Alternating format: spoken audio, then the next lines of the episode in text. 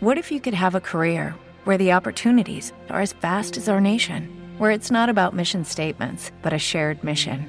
At U.S. Customs and Border Protection, we go beyond to protect more than borders from ship to shore, air to ground, cities to local communities. CBP agents and officers are keeping people safe. Join U.S. Customs and Border Protection and go beyond for something far greater than yourself. Learn more at cbp.gov/careers.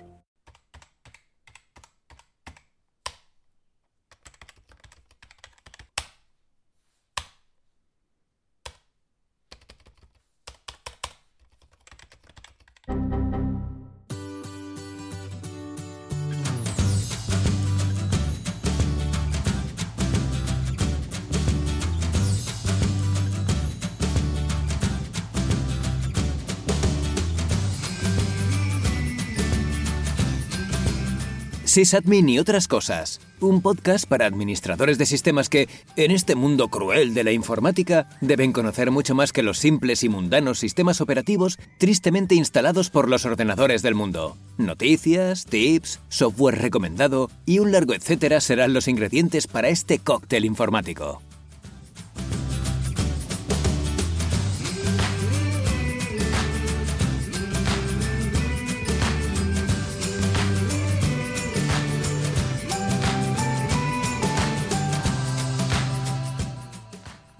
A todos y bienvenidos a un nuevo episodio, a un nuevo capítulo de Sysadmin y otras cosas.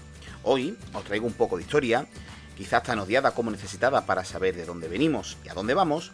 Y no, no es un trozo de historia antigua sobre Egipto, sobre Grecia, sobre Roma, ya que ese tema bien serviría para, mi otro canal, para mi otro podcast, eh, llamado Podcast Vergüenza. Aún no lo tengo lanzado, pero bueno, tengo varios capítulos grabados y la tónica será más o menos sobre eso, ¿no? De historia antigua, misterio, etcétera, etcétera. Pero bueno, vamos a, vamos a lo que nos interesa, porque como esto va sobre administradores de sistemas y otras cosas relacionadas con la informática, vamos a hablar de la historia de Microsoft y de Windows, que en su conjunto forman el sistema operativo Microsoft Windows pero no lo vamos a hacer desde en un solo episodio, perdón, ya que sería casi interminable, sería muy repetitivo, eh, en fin, eh, esa, esa, tediosa, eh, en eso que se convierte tediosamente algo que, que habla solamente de historia, ¿no? Es por eso que voy a hacer dos capítulos y en esta primera entrega vamos a abordar desde el nacimiento del sistema hasta la última versión publicada en el siglo XX, el recordado Windows 98 segunda edición. El pasado 4 de abril, una de las empresas más conocidas en el mundo, seas informático o no, cumplía la friolera de 45 años dando guerra, que se dice pronto, cuyo nombre corresponde al acrónimo formado entre Microcomputer y Software, es decir, Microsoft fundada por Bill Gates y Paul Allen en Albuquerque, Nuevo México, es mundialmente conocida, como digo, por sus productos como el sistema operativo Windows o la suite ofimática Office. Precisamente, sus creadores eh, Bill y Paul se conocían desde muy pequeños. Eh, Bill nació en 1955 en Seattle y estudió en una escuela de élite privada llamada Lakeside. En el 68, y con tan solo 13 años, Bill ya mostraba unas grandes dotes de informática con el mastodóntico IBM 360 que había en su escuela donde en tan solo una semana aprendió a manejarlo mejor que sus profesores. O sea, imaginarse ya el joven Gates cómo, cómo apuntaba maneras, ¿no? En esa misma escuela se encontraba nuestro otro protagonista, Paul, que era dos años mayor que Gates. Como ya hemos mencionado, en 1975 y siendo aún estudiante de la Universidad de Harvard, que no estábamos hablando de cualquier cosa, Gates fundó Microsoft junto a Paul Allen en Albuquerque, México, después de haber leído la revista Popular Electronics, en la que se mencionaba que la empresa MITS había lanzado el microordenador Altair 8800. Ya que ambos creían que el futuro pasaba por la microinformática, oye, pues llamaron a MITS y le ofrecieron un lenguaje de programación que facilitase, facilitase perdón, el uso de esos equipos. Tanto Bill como Paul se encerraron durante ocho semanas, ahí es nada, para trabajar en lo que sería pues una pequeña demostración del software que, que querían crear. A la empresa MITS le gustó tanto esta prueba que le encargaron el desarrollo completo de lo que más tarde se conocería como Altair Basic, basado en Fortran.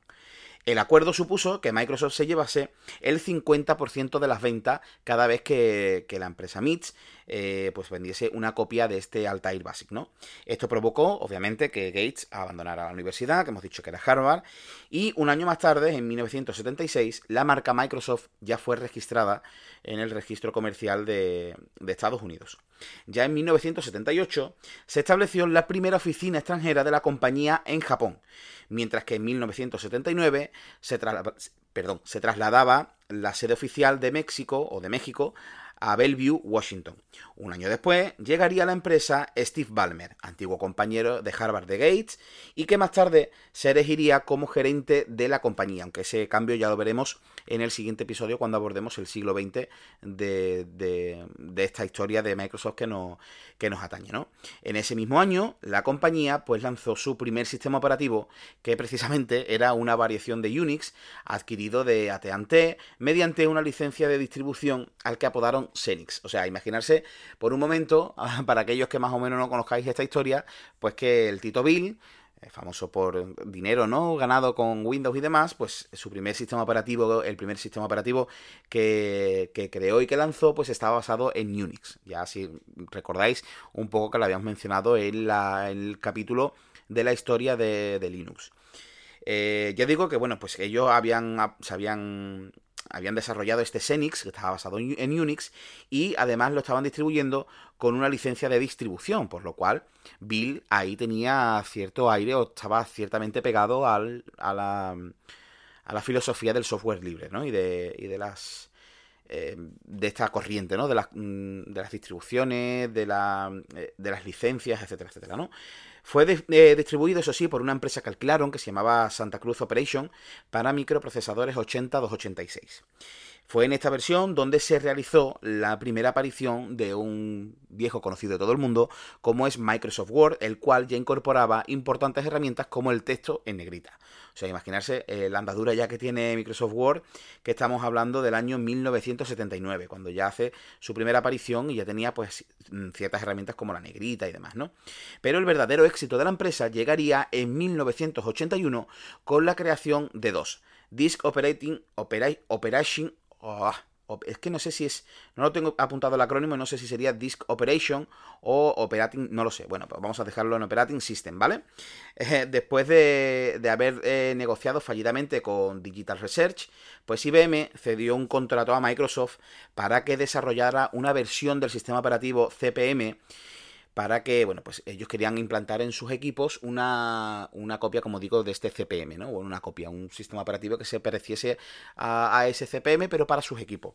Entonces, en un principio, IBM se lo ofreció a Digital Research, pero ellos lo, lo lo rehusaron, no querían hacerlo. Así que se lo dieron a Microsoft y ellos fueron eh, los que se encargaron del desarrollo. Pero aquí viene lo que para, bajo mi punto de vista, y esto no es posicionarme a favor de Microsoft ni de Bill Gates, porque si alguien me conoce o había escuchado los podcasts, yo soy un fiel defensor de Linux, De hecho, tengo eh, en el ordenador de casa instalado Linux, pero sin embargo, bueno, pues grabo el podcast o trabajo mucho con MacBook Pro, con el iPad, etcétera, etcétera, ¿no? Soy también, me gusta mucho el ecosistema de Apple, o sea que imaginarse que puedo estar, no, no, soy un fanboy de, nada, no me considero fanboy de nada, pero mucho menos de Windows, ¿no? Pero bueno, me parece que, Bill Gates, más allá de ser un buen programador, un buen informático, me parecía que era un tío muy bueno negociando. ¿Y por qué digo esto? Bueno, pues porque cuando IBM eh, le, le pida a Microsoft el desarrollo de este CPM que, os digo, la copia, bueno, pues eh, Bill tuvo la brillante idea de decir, bueno, eh, ¿para qué voy a desarrollar un sistema operativo desde cero si ya hay copias que se parecen a lo que IBM me está pidiendo? Y así fue como, como Bill se le ocurrió pues comprar una copia de ese CPM llamada 862 o Q2 que había sido desarrollada por Tim Patterson y lo compró por menos de 50 mil dólares. Ante los posibles peligros de copyright, eso sí, IBM rebautizó este 862 o Q2 como PC2 y decidió vender eh, tanto las copias de CPM, que ya vendía antiguamente, como de ese PC2, con una clara, eso sí, diferencia de precio.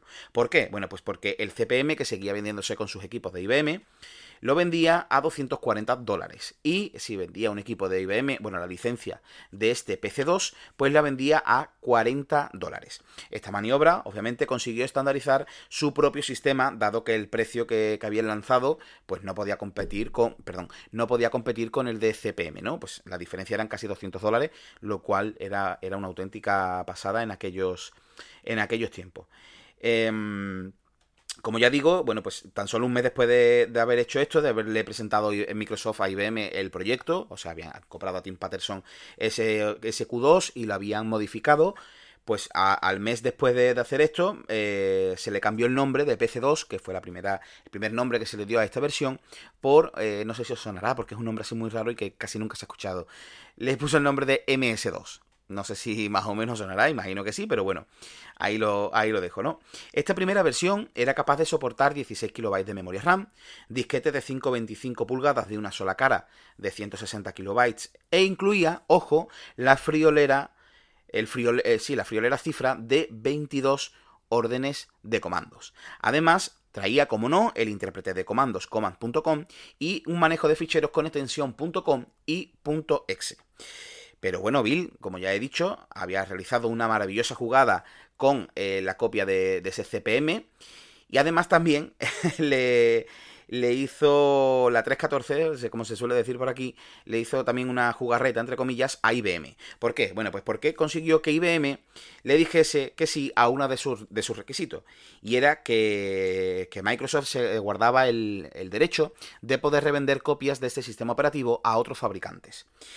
¿Y por qué IBM aceptó? Os preguntaréis muchos, ¿no? Bueno, pues porque eh, la empresa de IBM consideraba que el punto fuerte estaba en su hardware, en su hardware, es decir, en los ordenadores IBM lo que ellos digamos que despreciaban un pelín, ¿no? No, no era en tono despectivo, pero sí decían, bueno, el software de Microsoft es muy bueno, pero creemos que nuestros equipos son mejores. Y de ahí viene este éxito que estamos teniendo en el, en el mercado. Pero claro, eh, IBM no contaba con que una empresa llamada Columbia Data Products consiguiera clonar exitosamente la BIOS de sus propios equipos, lo que provocó, sin lugar a dudas, una inundación de ordenadores clónicos en el mercado americano. Claro, en 1984, Microsoft ya había vendido la licencia de su sistema operativo MS2 a más de 200 fabricantes de equipos informáticos, asegurándose así una rápida expansión en el mercado. Es decir, IBM consideraba que, bueno, como ya he dicho, ¿no? Que el punto fuerte era el hardware y que Microsoft eso no lo tenía. Microsoft era el software. Pero claro, en aquella época en la que la informática estaba pegando su boom y que la gente estaba investigando y estaba haciendo cosas, pues eh, esta empresa que acabo de mencionar, que era la de Columbia Data Products, pues consiguió clonar exitosamente la BIOS de los equipos de IBM y esto hizo, pues bueno, porque salieran equipos sin ser de marca IBM por todo el mercado. Esto lo aprovechó Microsoft porque ya se había guardado esa, ese bajo la manga y había eh, vendido la licencia de MS2, pues como ya digo, a 200 fabricantes de equipos informáticos en el año 1984. Ahí es nada, ¿no? Eh, en agosto del año siguiente, de 1985, Microsoft e IBM colaboraron de nuevo en el desarrollo del sistema OS2, Operative System 2, aunque la empresa del Tito Gates siguió paralelamente desarrollando por su cuenta. Eh, no quiso no quiso cerrarse solamente a ese OS2 y de nuevo IBM no sabía lo que estaba firmando, no sabía el poder que le estaba dando a Microsoft. ¿Por qué? Bueno, porque hemos dicho que en agosto empezaron el desarrollo conjunto de OS2, pero es que en noviembre de ese año Microsoft lanzaba al mundo eh, Windows 1.0, aunque originalmente, eso sí, se iba a llamar Interface Manager. Eh, pronto le pusieron, eso sí, el nombre famoso de, de, Windows porque el concepto de ventanas explicaba muy bien aquello que estaban intentando que la gente viese en pantalla, ¿no? Una extensión gráfica del MS2 y que competía cara a cara realmente con el sistema de Apple, que por cierto ya dedicaremos un episodio a la historia de, la, empresa de la manzana, ¿no? De Apple. Pero como ya digo, eh, Windows en un principio iba a desarrollar ese Interface Manager y pronto le cambiaron el nombre a Windows porque se dieron cuenta de que eso era realmente eh, lo que estaba dando vidilla a su sistema operativo, ¿no? Pero recordad que siempre eso estaba basado siempre en MS2, es decir, primero se arrancaba el MS2 y después se cargaba esa interfaz gráfica que era Windows, ¿no? Esa primera versión de Windows 1.0 supuso un boom en el mercado, ya que el usuario no tendría que seguir tecleando comandos en consola. Ahora se podría trabajar fácilmente eh, con, gráficos, ¿vale? De modo, de, modo gráfico. Fue tal su importancia que tuvo soporte técnico durante, ojo, casi 16 años. Ahí es nada. Se consideró obsoleto en 2001. Los requisitos del sistema, por aquel entonces, pues eran 256 kilobytes de memoria, dos unidades de disquetes, tarjeta gráfica, obviamente para poder lanzar esos gráficos en condiciones a la en la pantalla, es decir, no, obviamente tarjeta gráfica todos los ordenadores tienen que tener para sacar eh, vídeo por pantalla, pero eh, hasta ese momento, bueno, pues lo que había que lanzar a fin de cuentas era pantalla negra con comando y ahora estamos hablando de que ya había que mostrar una interfaz gráfica, así que las tarjetas gráficas empiezan ya a tener una pequeña importancia a la hora de configurar y de comprar equipos, ¿no? Y bueno, aparte de la tarjeta gráfica, pues ya se admitía disco duro de, pues de 20 megas, que ya era una auténtica barbaridad en aquellos tiempos. Eh, Bill Gates llegó a afirmar que el, sistema operativo que había diseñado pues era un software exclusivo para el usuario de PC, de ordenadores PC. Y fijaros que aquí ya eh, se empieza a, ver cuál era la, intención de Bill y de Paul con Microsoft y Windows, ¿no? Eso de PC, de personal computer. A fin de cuentas, su lucha siempre fue desde cero llevar eh, los ordenadores al entorno personal, al entorno de casa, ¿no? Esa era su, su, su visión de negocio, ¿no? Dos años más tarde, en el año 87, aparecería la versión 2.0 de este Microsoft Windows, el cual contaba bueno, pues con iconos en el escritorio, memoria expandida, compatibilidad mejorada para gráficos y atajos de teclado. Además, eh, iban a permitir la superposición de ventanas y daban el control al usuario sobre el diseño de la pantalla. Y además, con esta versión, llegó un viejo conocido de todos los Windowseros y de todos los administradores que hemos pasado ¿no? por ese sistema operativo, como es el panel de control. Es decir, el panel de control surgió en la versión 2.0 de Microsoft Windows. Tal era el crecimiento y poder de la compañía que ya empezaron con el desarrollo de otros productos más allá de su sistema operativo. Pues mm, tales como el motor de base de datos SQL Server, que lo lanzaron en 1988, o el flamante Office en 1989, año en el que, por cierto, nací yo, eh, un servidor de sysadmin y otras cosas.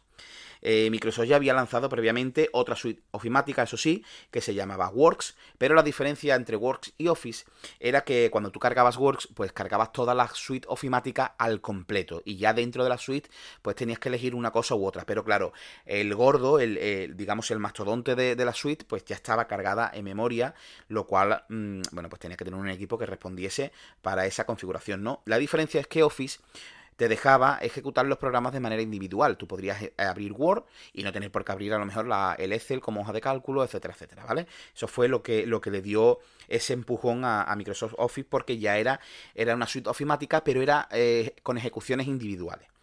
En 1990 se produce el lanzamiento de Windows 3.0, una, una versión que vendió 100.000 copias, ojo, 100.000 copias en sus dos primeras semanas de vida. Ahí es nada. Entre sus novedades, pues encontrábamos nuevas funciones en el sistema, una interfaz gráfica mucho más cuidada, un modo protegido para el procesador que estaba surgiendo, el i386. Se incluyeron además aplicaciones como el maravilloso bloc de notas, el procesador de textos Write, que eh, si sois usuarios recientes del sistema operativo de Windows no lo conoceréis, pero Windows eh, de base, o sea, es decir, cuando hacías la instalación desde cero, o desde el principio, las versiones antiguas de Windows traían como un procesador de texto. No llegaba a ser eh, un Office, pero era una versión descafeinada. Eso es lo que, lo que más tarde desembocó en el WordPad, ¿vale? Este Write lo que hizo fue al final pues llamarse WordPad y mucho lo hemos tenido pues cuando hemos tenido Windows XP, por ejemplo, sin ir más lejos, teníamos ese maravilloso, ese maravilloso WordPad. Porque no hay que no hay que mezclar el blog de notas, que a fin de cuentas es un procesador de texto eh, eh, en plano, es decir, no le puedes meter ningún tipo de mm, de estilo, ni de negrita, ni subrayado, ni nada, con esto que ya estoy hablando del Gride y del WordPad, ¿no? Que ya sí que, admitía ciertas acciones ciertas opciones de personalización en el texto. Era formato de texto enriquecido, ¿no? Por esa negrita que ya digo, esas viñetas, etcétera, etcétera, ¿vale? Y aparte, bueno, de, de este mm, de estos programas ¿no? que estaba mencionando, como el Write, también incorporó una grabadora de macros tan, tan útil, una calculadora, que ya en aquella época se agradecía tenerla en el ordenador, y en lo visual, bueno, pues soportaban iconos y gráficos de 16 colores en modo EGA y VGA, amén de la primera incursión del modo SVGA a 256 colores, aunque de una forma muy primitiva, ¿no? Porque realmente no había equipos o gráficas, mejor dicho, que diesen esa potencia de los 256 colores por aquella época. Pero ya el sistema operativo empezó a meter esos drivers y esa posibilidad de tener ese modo de Super VGA de 256 colores. Llegaron también el conocido administrador de programas, el administrador de archivos y el administrador de impresión, lo que es una cola de impresión en Windows, ¿no? Eh, este sistema operativo, además, pues buscaba, como ya hemos dicho antes, porque eso era algo que a Bill y a Paul le, preocupaban, era lo que le movía, era esa dualidad de oficina-trabajo. Y por eso incorporaron en este Windows 3.0 pues juegos como el Solitario, eh, Los Corazones o el Buscaminas, el famoso Buscaminas. En seis meses, fijaros que habíamos dicho que en dos semanas habían vendido 100.000 copias, pues en los primeros seis meses de vida ya habían vendido más de 2 millones de copias de Windows 3.0. Es decir, una auténtica barbaridad. 2 millones de copias en 6 meses. Eso es una brutalidad para aquella época. Porque a lo mejor sí que decís, bueno, pues 2 millones de, copias hoy en día, eh, si a lo mejor estás metido en el mundo de los videojuegos, tal, tal, vale. Pero es que hoy en día vivimos en una sociedad eh, tecnológica. Estamos no sé cómo sería, tecnologizados, no sé, eso no creo que exista, pero bueno. Hoy en día eh, es raro el hogar, que los hay, ¿no? Pero es raro que no haya un ordenador en casa, una tablet, un móvil, eh, una consola, etcétera, etcétera. En aquella época en la que eran las empresas, las universidades y poco más las que tenían ordenadores y ya había, estaba empezando la gente a comprar ordenadores personales, aquello de personal computer que hemos dicho antes, pues esto era una auténtica barbaridad, porque estábamos hablando de dos millones de copias en una época en la que los ordenadores todavía no proliferaban en, en, los hogares. O sea que mm, quiero que entendáis el, el boom que supuso eh, esta compañía en el mundo de la informática. Te guste más, te guste menos, consideres a Bill Gates un traidor o que sea un, un ladrón porque robó el código, lo que queráis. Pero mm, lo que impulsó, lo que dio a la informática, eso hay que, hay que tenerlo en cuenta, ¿no? Porque eh, a día de hoy somos consecuencia de esos actos en aquella, en aquella época, ¿no? Eh, obviamente, ni que decir tiene que este Windows pues generaba mucho más beneficios que el OS 2, el Operative System 2 que desarrolló para, IBM, ¿no? En el año del lanzamiento, como hemos dicho antes, de Windows 1, ¿no? Eh, obviamente OS 2 pues fue decayendo con el paso de los años, aunque todavía le quedaban unos pocos por pelear, pero bueno, ya estaba, ya se estaba viendo cuál realmente iba a ser el sistema operativo que, que iba a seguir dando guerra, ¿no? Eh, lo, cierto y verdad es que el verdadero boom del sistema operativo llega dos años más tarde, en 1992, con la nueva versión llamada Windows 3.1, conocida también como 3.1X, eh, ya que esta, esta rama pues albergó las variantes, tanto la 3.1 como la 3.11, incluso la 3.2, que es una versión que no se vio ni en Estados Unidos ni en Europa. Fue una versión específica que se desarrolló para países asiáticos como China, etcétera, etcétera. Pero bueno, esta variante del 3.1X pues también albergó ese 3.2, ¿no? Esta primera versión fue la que realmente le plantó cara al avance que había tenido de nuevo Apple en cuanto al sistema operativo y demás. Eh, incorporaba el manejo de tipografías TrueType, eh, una mayor gestión de memoria, incluso, fijaros que adelanto, ya se podían arrastrar y soltar iconos en el escritorio. Se amplió incluso el tope de memoria soportada hasta los 256 megas. Y se introduce un maravilloso rincón del sistema operativo que sobre todo para los, los administradores de sistema, como es mi caso, es una herramienta muy útil, pero para ti, si me estás escuchando en el podcast y eres una persona que le gusta la informática, que le gusta aprender, que le gusta eh, investigar, pues eh, te diré que existe una pequeña herramienta, que es la que se introduce en la versión 3.1 de Windows, que es el registro de Windows. Y tú dirás, bueno, ¿y eso para qué sirve? Bueno, pues ahí vas a encontrar toda la clase de información referente a tu sistema operativo. El último, el último reinicio, el último apagado, la última hibernación, si el apagado o el reinicio fue de manera brusca, es decir, mediante botonazo o fue algo programado etcétera, etcétera. Una información muy, muy buena y muy profunda de lo que es el sistema operativo y de todo lo que ofrece. Así que si tenéis tiempo, yo os animaría a que le echéis un ojito a ese registro de, de Windows. Y bueno, obviamente aparece el maravilloso, el recordado Windows 3.1 NT o como se conocía aquí en España, trabajos en grupo o lo que es lo mismo, un Windows que era capaz de trabajar en red, donde los usuarios pues, podían compartir la mayoría de sus recursos o incluso solicitar otros tantos a un equipo que actuaba como servidor, utilizando el famoso protocolo Samba, SMB, mediante NetBIOS. Aunque Microsoft dejó de darle soporte a finales de 2001, siguieron vendiendo licencia, ojo, hasta 2008. O sea, es decir, estamos hablando de un sistema operativo que se desarrolló en el año 92 que se le retira soporte en el año 2001, pero Microsoft o Microsoft siguió vendiendo licencias hasta el año 2008. Imaginarse el, petardazo que había en el sistema, o sea, perdón, del sistema en el mercado. De hecho, no es raro a día de hoy encontrarse en sistemas embebidos como cajeros automáticos o terminales de punto de venta esta versión de Windows. Y ustedes diréis, venga ya. Yo os puedo decir que he trabajado de técnico de campo en, en la Caixa y he estado trabajando en pueblos que están perdidos de la mano de Dios aquí en Andalucía y, hombre, obviamente en una oficina a lo mejor del centro de una ciudad que tiene un alto nivel de, exigencia en el cajero no, no, tiene sentido, pero os puedo decir que hay pueblos perdidos de la mano de Dios que a lo mejor son muy pocos habitantes que tienen una oficina para todo el pueblo, incluso una oficina que se comparte para dos pueblos colindantes. Y ahí yo he visto versiones de 3. de, de Windows N3, perdón, NT 3.1, ¿eh? y sigue existiendo y sigue habiéndolo. Porque a lo mejor eh, para alguien que son pueblos, a lo mejor personas mayores, que, la gran mayoría lo que hace es entrar en el, digamos, en la oficina, sacar dinero. Entonces, para dos personas al mes a lo mejor que sacan dinero, pues oye, no cambian la máquina, con eso les vale. Pero os digo que no es, no es mm, raro que, algún día os lo, os lo, encontréis. No echarse las manos a la cabeza porque esto sigue estando, sigue estando mm, vigente, ¿no? Pero bueno, Bill y el Tito Bill, como yo le llamo, y sus empleados de, Microsoft, no pararon y lanzaron en el año 1995 el conocido Windows 95, cuyo nombre en clave era Chicago, y el lema que acompañó al movimiento mediático fue que Windows 95 hacía la computación personal aún más accesible. Además lanzaron anuncios comerciales donde salían los Rolling Stones. O sea, imaginarse el año 95, que todavía, como digo, la informática no era lo que hoy es hoy en día, y Microsoft eh, apostó todo lo que tenía, echó todo lo que tenía a la palestra e hizo mm, pues anuncios con los Rolling Stones. O sea, es una auténtica barbaridad, ¿no? Eh, en sus primeras cinco semanas, marcó un récord de ventas, ya que se habían situado en más de 7 millones de copias vendidas. Ojo, 7 millones de copias vendidas en 5 semanas. Si antes decíamos que 2 millones en 6 meses nos parecía una burrada, pues estamos hablando ahora de 7 millones pues en nada, en cinco semanas, en mes y eh, en un mes o un mes y una semana, ¿no? Es una locura.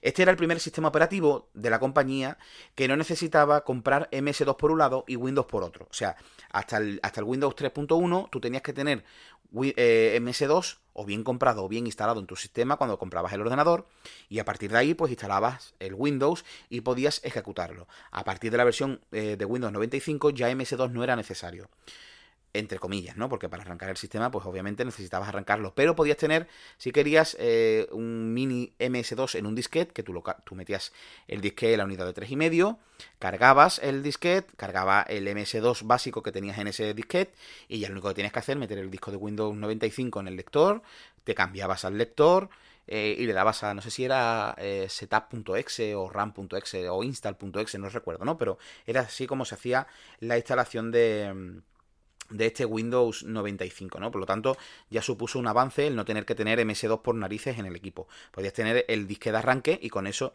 era, era suficiente, ¿no? Eh, tenía compatibilidad integrada con Internet y conexión por acceso telefónico, amén de dar el salto de los 16 bits a los 32, ¿no? lo que a arquitectura se refiere. Aunque Windows 95 iba a seguir siendo un híbrido entre la arquitectura de 16 y de 32 bits. En esta versión hizo su primera aparición el menú inicio, la barra de tareas y los botones para minimizar, maximizar y cerrar las ventanas del sistema. También presentó al mundo la función Plug and Play, aunque eso sí, eh, era una versión todavía muy light, ¿no? Esto del Plug and Play, a lo mejor hoy en día no lo conoceréis, eh, consistía en que, bueno, se, suponía o, prometía que si tú conectabas un dispositivo USB, por ejemplo, al, equipo, pues el equipo iba a ser capaz de, reconocerlo, instalar automáticamente los drivers. Estamos hablando de una época, no como hoy en día, que los ordenadores tienen acceso a Internet. Se suponía que el sistema operativo traía ya los drivers básicos para que ese, para que ese dispositivo funcionase y automáticamente usarlo. Eso era lo que prometía Plug and Play, pero un servidor os puede decir que por lo menos a mí jamás me funcionó. Pero bueno, era algo que, ofrecía Microsoft en Windows 95, pero como ya digo, de una manera muy rudimentaria, ¿no? Y con este Windows 95, pues llegó el maravilloso Internet Explorer. Bueno, y ustedes no me, no me habéis visto, pero he hecho lo de maravilloso entre comillas, ¿no? Ha sido una ironía, porque hoy en día ese navegador habrá quien lo use. De hecho, hay organismos oficiales, como la agencia tributaria y demás, que te obliga a tener ese navegador para hacer ciertos trámites yo Internet Explorer lo uso cuando he eh, formateado algún equipo o instalado algún equipo para bajarme o el Chrome o el Firefox, Opera o cualquier otro navegador que os guste. Es para lo que se suele usar. Seguramente haya gente que le encante Internet Explorer o que no sepa usar otro porque piensa que no hay alternativa. Recuerda que hay gente que accede a la informática y no tiene mucha idea, ¿no? Y para ellos eso es lo que hay y eso es lo que utilizan, pero bueno.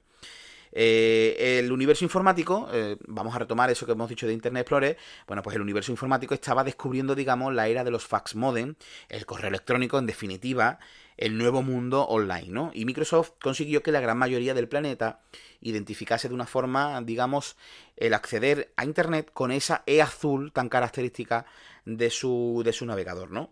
Cabe mencionar que previa a esta versión, la empresa había lanzado Microsoft Bob, eh, es que el nombre ya de por sí ya es maravilloso, que era una extensión de Windows 3.1 destinada al uso de los ordenadores en casa.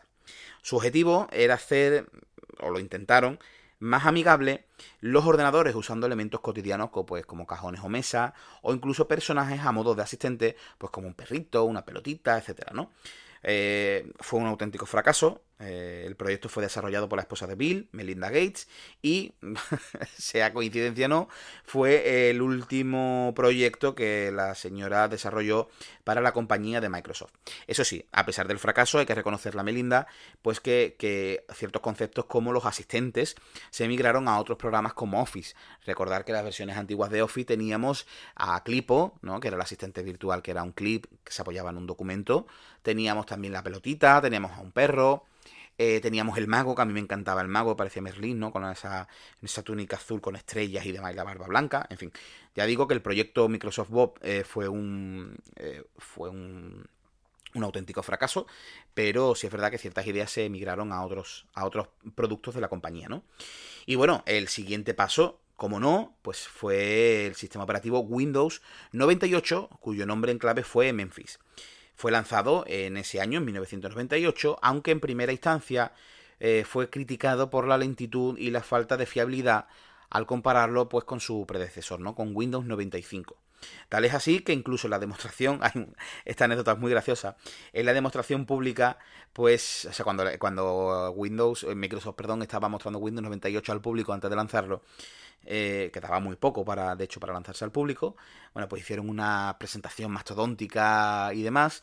Y, y, bueno, eh, cuando Bill Gates estaba destacando la facilidad de uso del sistema y cómo habían mejorado el, el, plug and play, lo que hemos dicho antes de que conectabas el dispositivo y tal. Bueno, pues el gerente, Chris Caposella, tuvo la feliz idea, aunque bueno, ese era su trabajo, lo tenía que hacer, de conectar un escáner a modo de, demostración de este plug and play, provocando que el equipo se colgara en directo. O sea, sacó la pantalla azul de la muerte de los Windows antiguos, ¿no? Eh, a Bill se le quedó una cara que es para, que es para verlo. Eh, de hecho, intentó quitarle hierro al asunto diciendo que ese, seguramente sería el motivo por el que Windows 98 pues aún no estaba siendo distribuido, ¿no? Le faltaba poco, pero su equipo todavía estaba puliendo esos, esos mm, errores. E, este, este vídeo es muy gracioso, eh, hay que verlo, ¿no? Por internet. Lo podéis buscar en YouTube, eh, buscáis error presentación Windows 98 y os sale. Yo os he rescatado el audio, que es muy cortito, os dejo con él, eh, prestar atención. It's going to say, hey, I see you plugged in a new device. And it's going to load in the appropriate drivers. You'll notice that this scanner build, whoa.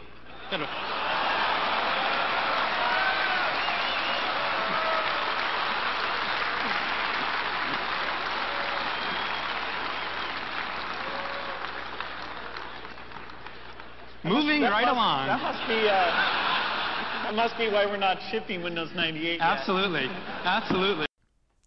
Gracioso, ¿eh? Cuando la gente, wow, ¿no? Cuando ese pantallazo azul, la verdad es que el pobre de Chris Caposella tuvo que pasarlo un poco mal pero bueno, son cosas que pasan, el software falla y sobre todo en aquella época, así que bueno. Pero bueno, es una anécdota bastante graciosa. Lo cierto y verdad es que el año 98 no fue del todo bueno para el pobre de el pobre entre comillas de Bill Gates, ya que el gobierno de los Estados Unidos empezó a acusar a Microsoft de monopolio y de prácticas cuestionables para eliminar la competencia.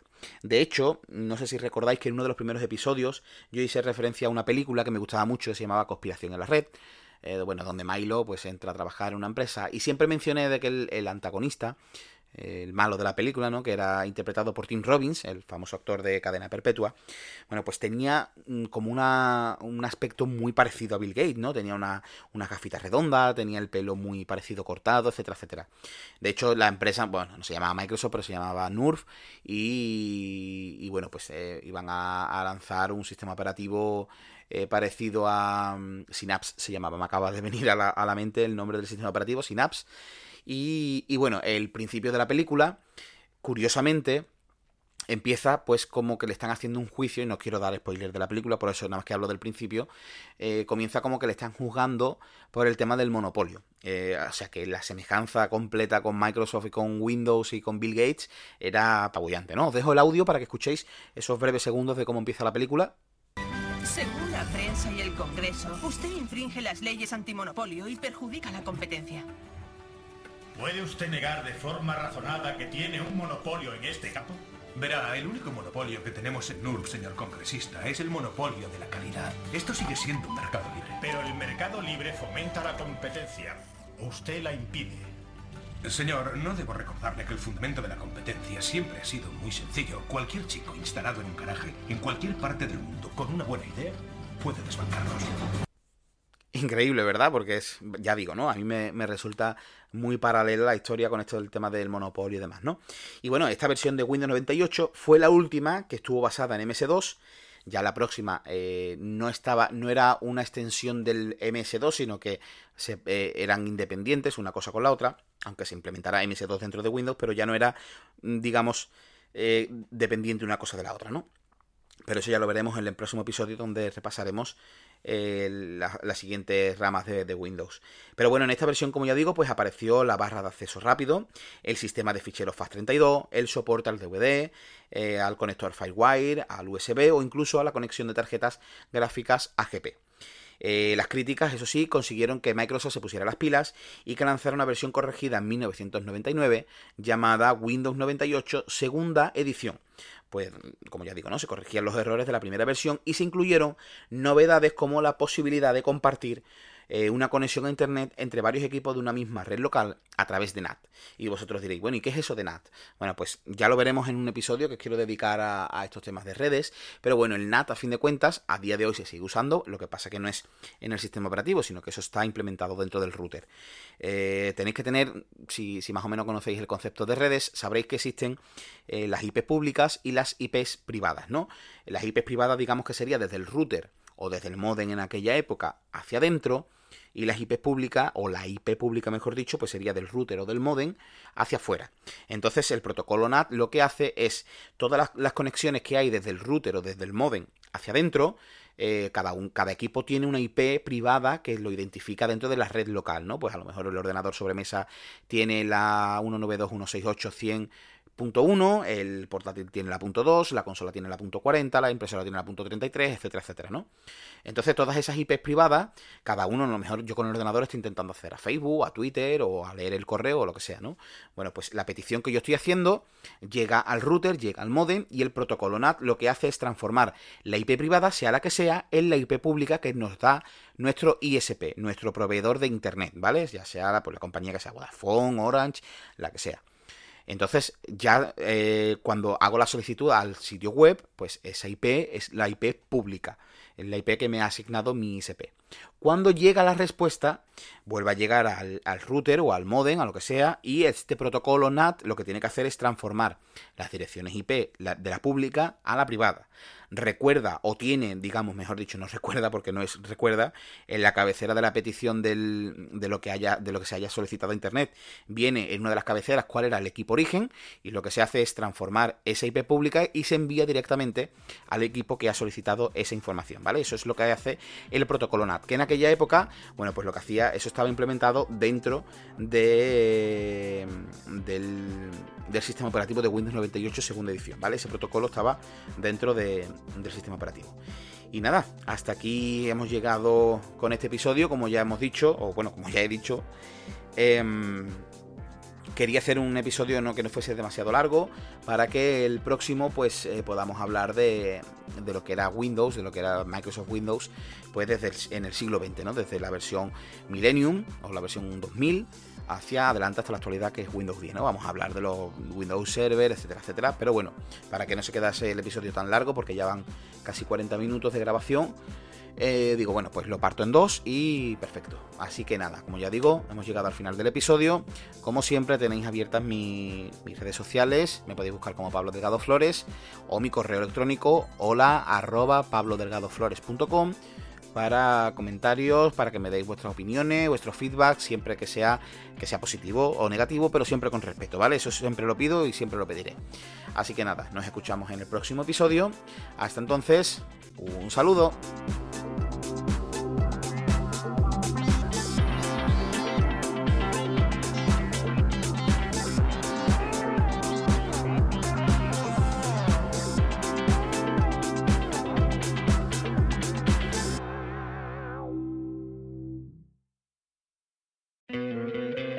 ¿No te encantaría tener 100 dólares extra en tu bolsillo? Haz que un experto bilingüe de TurboTax declare tus impuestos para el 31 de marzo y obtén 100 dólares de vuelta al instante. Porque no importa cuáles hayan sido tus logros del año pasado, TurboTax hace que cuenten. Obtén 100 dólares de vuelta y tus impuestos con 100% de precisión, solo con Intuit TurboTax. Debes declarar para el 31 de marzo. Crédito solo aplicable al costo de la presentación federal con TurboTax Full Service. Oferta sujeta a cambios o cancelación en cualquier momento.